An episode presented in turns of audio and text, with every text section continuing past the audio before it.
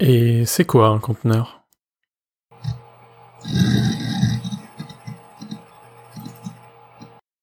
Alors un conteneur, c'est un caisson métallique parallépipédique conçu pour le transport de marchandises par différents modes de transport. Ces dimensions ont été normalisées au niveau international et il est muni à tous les angles de pièces de préhension permettant de l'arrimer et de le transborder d'un véhicule à l'autre. Alors, si vous venez de ce podcast euh, par rapport aux autres, vous vous demandez bien de quoi je peux parler là. Eh bien en fait, c'est juste la définition d'un conteneur maritime. Et en fait, ça a beaucoup de liens avec euh, le conteneur au sens informatique. On va revenir d'abord sur ce que c'est qu'un conteneur informatique. Et puis surtout essayer de démystifier un peu, car au final, euh, on a l'impression qu'il y a un peu de la magie derrière, et beaucoup de mots marketing. Alors les conteneurs, c'est vraiment pas récent. On peut remonter ça même dans les années 80, les premiers conteneurs, en tout cas les concepts. Mais bon, on peut quand même dire que ça a été popularisé vers les années 2013 par Docker. Il faut revenir sur le concept de virtualisation, puisque en fait, les conteneurs ne sont qu'un des modes de virtualisation qui existent. La virtualisation, c'est la mutualisation des ressources et leur isolation c'est globalement faire tourner plusieurs types de processus et de besoins métiers au sein d'une même machine pour essayer de la mutualiser, essayer qu'elle coûte moins cher, mais aussi essayer de faire en sorte de déployer plus facilement. La virtualisation est aussi capable normalement de faire tourner dans le futur des applications qui ont été faites précédemment. Essayer de faire en sorte de faire tourner une application ancienne Typiquement un jeu vidéo qui daterait des années 80 dont la machine est plus accessible. Et pourtant, la virtualiser, ce, ce jeu-là, sur une machine récente. On va plutôt parler dans ce cas-là d'émulation, mais l'émulation n'est qu'une forme de la virtualisation. La virtualisation la plus connue et la plus utilisée, en tout cas en informatique et sur les serveurs, c'est plutôt tous les virtualisations de type VMware, par exemple VMware Workstation, qui a été fait en 1999, ou VMware ESXi en 2001. On peut aussi parler de QEMU ou de KVM en 2007. Au final, on reviendra sans doute dans un autre épisode là-dessus. Mais en tout cas, ces types de virtualisation sont des virtualisations de type hyperviseur. Ce sont des virtualisations assez lourdes.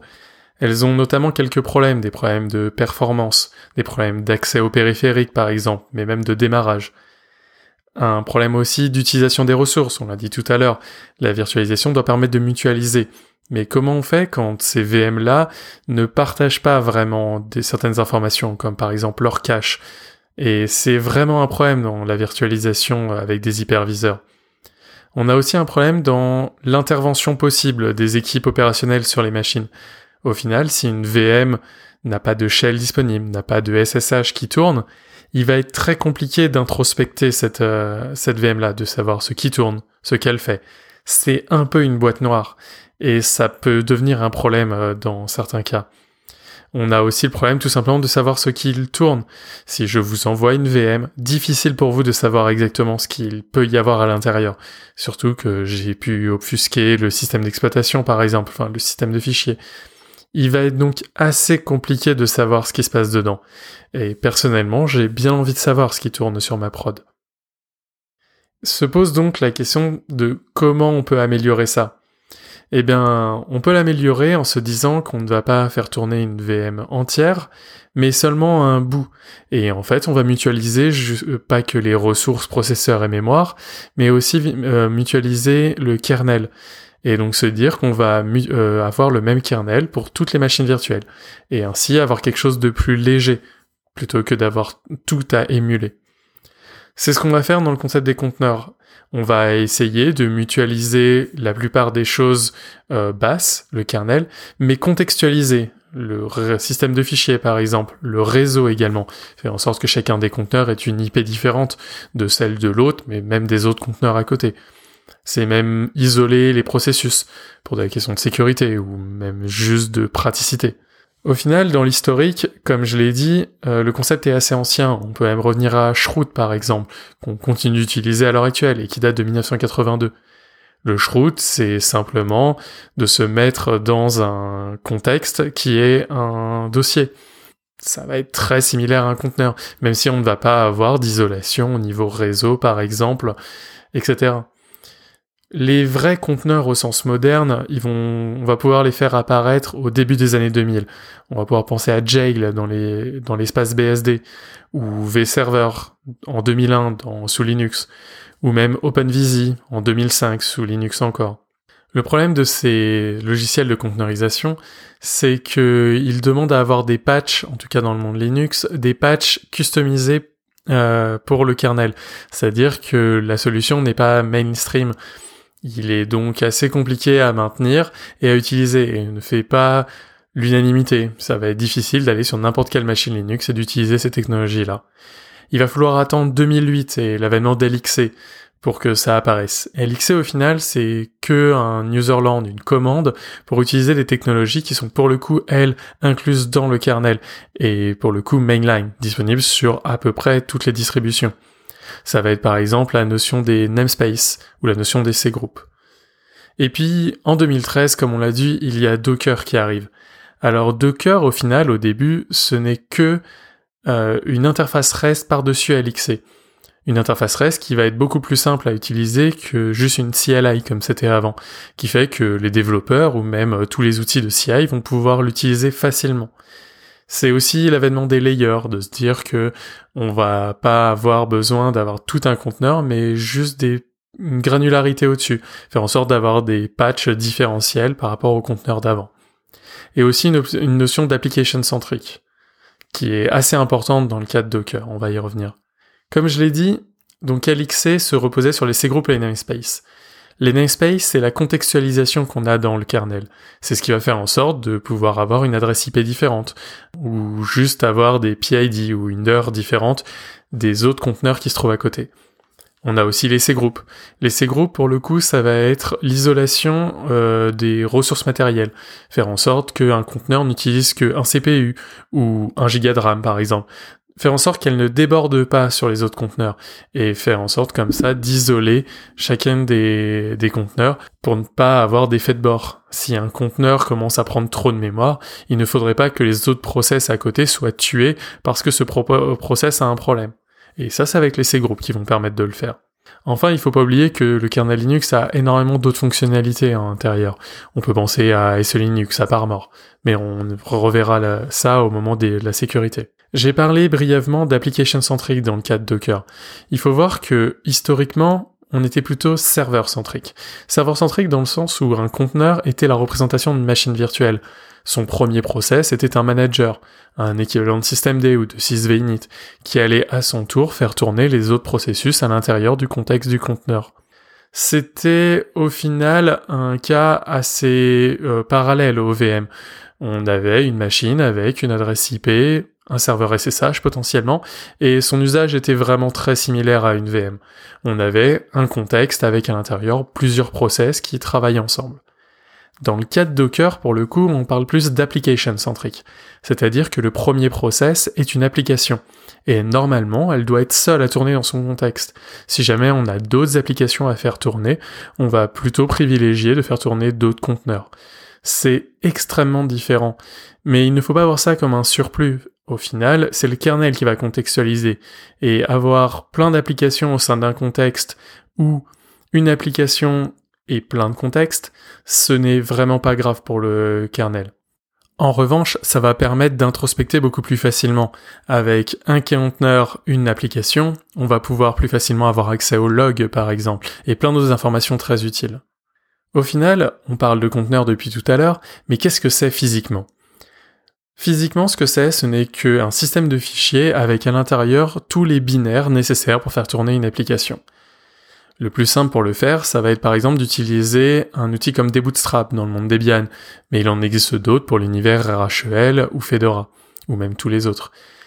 On va donc prendre les paquets, minimal pour faire tourner une distribution, qu'on va décompresser dans un, dans un dossier, après, on va y installer les logiciels dont on a besoin, les fichiers Python, les fichiers Ruby, les fichiers Node.js.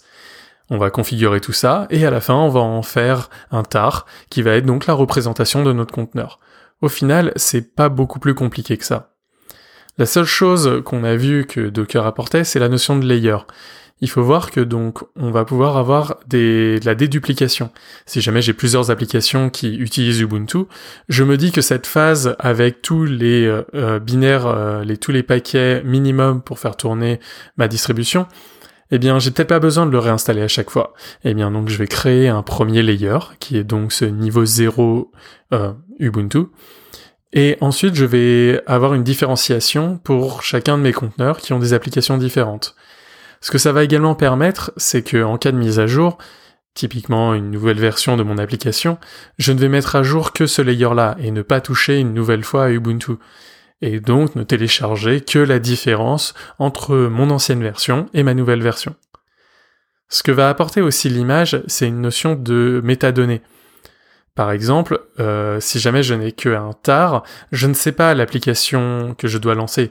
Quel est ce premier PID euh, Quelle est cette première application, application centrique que je dois lancer?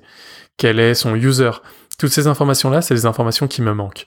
Eh bien, une image de conteneur, dans le sens Docker, ça va justement être toutes ces informations-là. Ça va être aussi, pourquoi pas, le port sur lequel écoute le conteneur. Ce que ça permet à la fin, c'est d'avoir vraiment quelque chose d'atomique. Je n'ai pas besoin de savoir comment a été fait le conteneur pour le faire tourner. En revanche, il me faut bien le faire, ce conteneur. Donc j'ai parlé par exemple des outils type des bootstraps, mais c'est vraiment pas très pratique on a un outil qui est assez rigide et je vais avoir du mal à créer ces layers-là. C'est pour ça que Docker arrive avec le Docker Build, qui est en fait la notion de layer, une instruction, un layer. Au sein de cette instruction, on va y mettre des scripts shell ou n'importe quelle autre commande dont vous aviez besoin. On a aussi la notion de copie des fichiers. Typiquement, ce que vous allez faire, c'est dire que je pars d'Ubuntu, Ubuntu étant donc un layer qui a été créé sans doute via des bootstraps, et à l'intérieur, après, je vais runner toutes les commandes dont j'ai besoin pour avoir mon applicatif. Installer les paquets, copier mes fichiers de configuration, copier mon applicatif, et enfin dire exactement comment lancer mon applicatif. Et ça va être tout ça, en fait, la création d'un conteneur. Dans le cas de Docker, donc on va faire ça avec du Docker build et en utilisant le démon Docker. C'est pratique, mais ça a quelques inconvénients, notamment parce que le démon Docker tourne en route. Mais vous inquiétez pas, il existe d'autres outils possibles, comme Builda par exemple, qui vont être capables de builder tous vos conteneurs en user space, sans jamais avoir besoin d'un binaire en route sur votre système. Mais vous pouvez vraiment imaginer n'importe quel autre système possible pour builder vos images. Des scripts Ansible, Chef, Puppet, ou quoi que ce soit d'autre.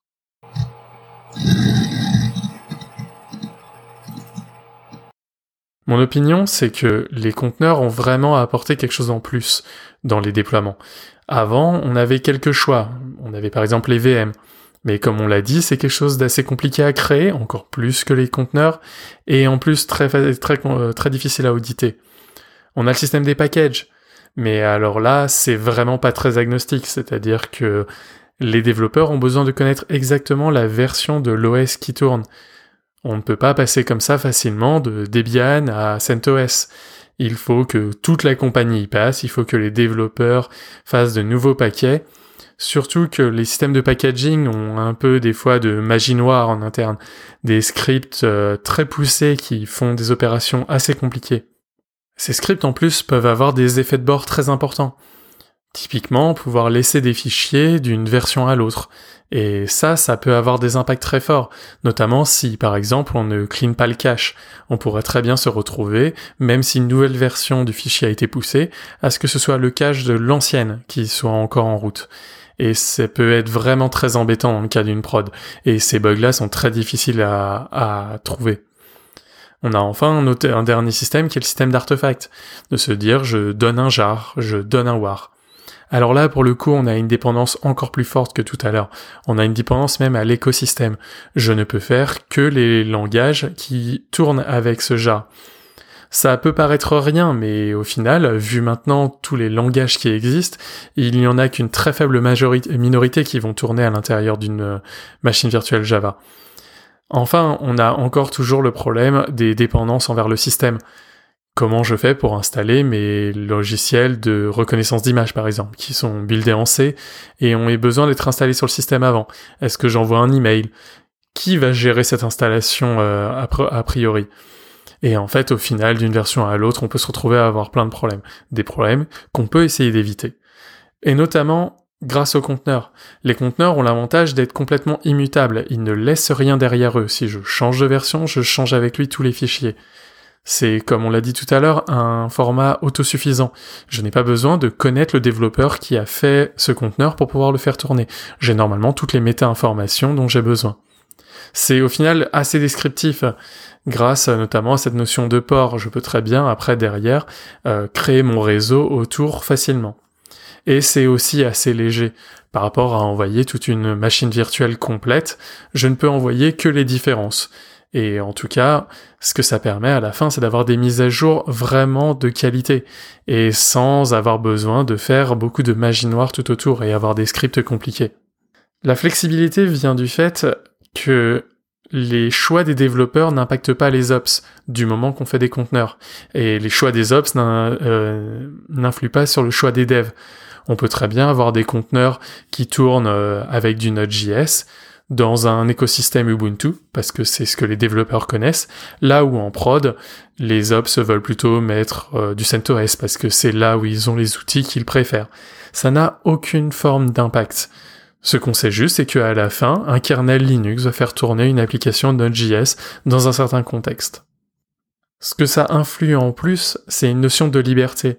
Les développeurs peuvent demain réimplémenter leur logiciel en entier, passer de Java à Node, puis de Node à Go, et de Go à Rust par exemple, sans jamais avoir impacté l'infrastructure de prod.